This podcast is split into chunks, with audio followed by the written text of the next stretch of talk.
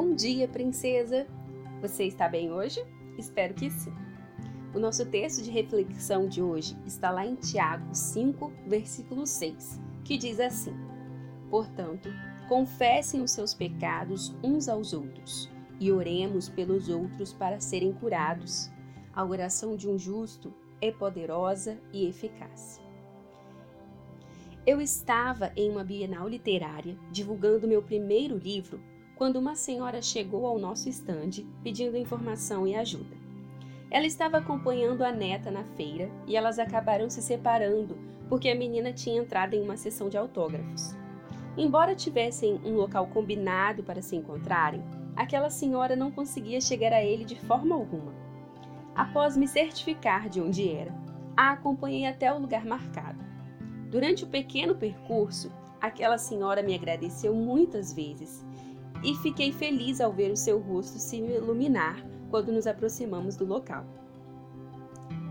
Durante o pequeno percurso, aquela senhora me agradeceu muitas vezes e fiquei feliz ao ver seu rosto se iluminar quando nos aproximamos do local.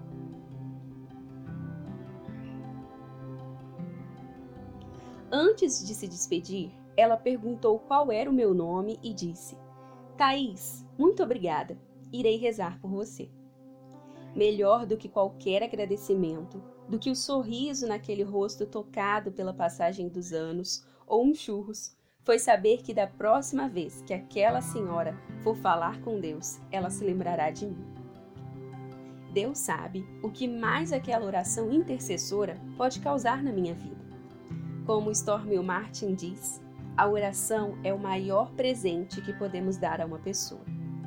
Fui presenteada naquele domingo e presentei um amigo toda vez que dedico algum tempo das minhas orações a ele. Que tal presentear um amigo hoje? Converse com Deus sobre aquele anjo que ele colocou na terra por você.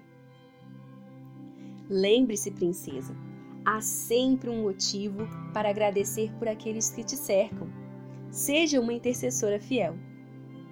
Meu desafio para você hoje, princesa, é não ore apenas pensando em você, apenas pensando naquilo que você precisa. Dedique parte da sua oração às pessoas que estão à sua volta, os seus amigos, a sua família, os seus conhecidos, as pessoas do seu bairro, da sua cidade. Seja uma intercessora. Teremos muitas intercessoras por aqui? Amém. Tenham um bom dia e fique na paz.